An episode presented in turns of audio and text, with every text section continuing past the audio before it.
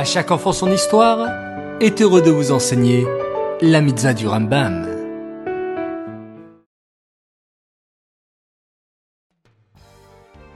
Bonjour les enfants et ravi de vous retrouver ce matin encore pour étudier ensemble les mitzvahs du Rambam. Vous allez bien En pleine forme? Baruch Hashem, c'est parti. Aujourd'hui, le 10 Sivan, nous avons trois mitzvot. La mitzvah négative numéro 310 nous interdit de laisser en vie un sorcier ou une sorcière. À l'époque, les sorciers utilisaient toutes sortes de stratégies contraires à l'esprit de la Torah et qui provenaient de l'impureté de la Touma pour faire des choses interdites par la Torah.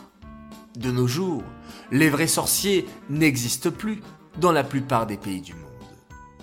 Ensuite, nous avons la mitzvah positive numéro 224, qui nous ordonne de frapper ceux qui commettent certaines fautes énoncées par la Torah. Cette punition s'appelle Malkout.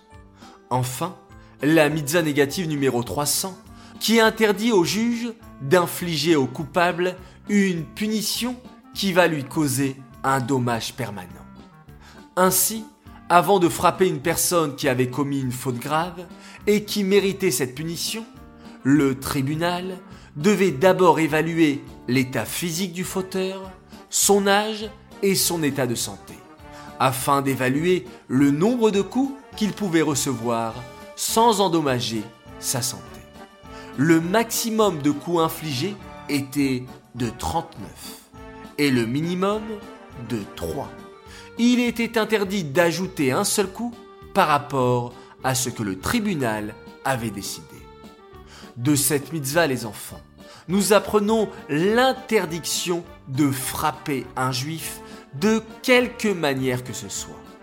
En effet, si la Torah interdit d'ajouter un coup supplémentaire à une personne qui a fauté et qui mérite cette punition, à plus forte raison qu'il est interdit de frapper quelqu'un ne serait-ce que d'un seul coup.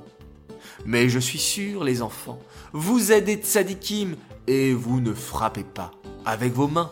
Vos mains, vous les utilisez seulement pour faire du bien et faire beaucoup, beaucoup de belles mitzvot.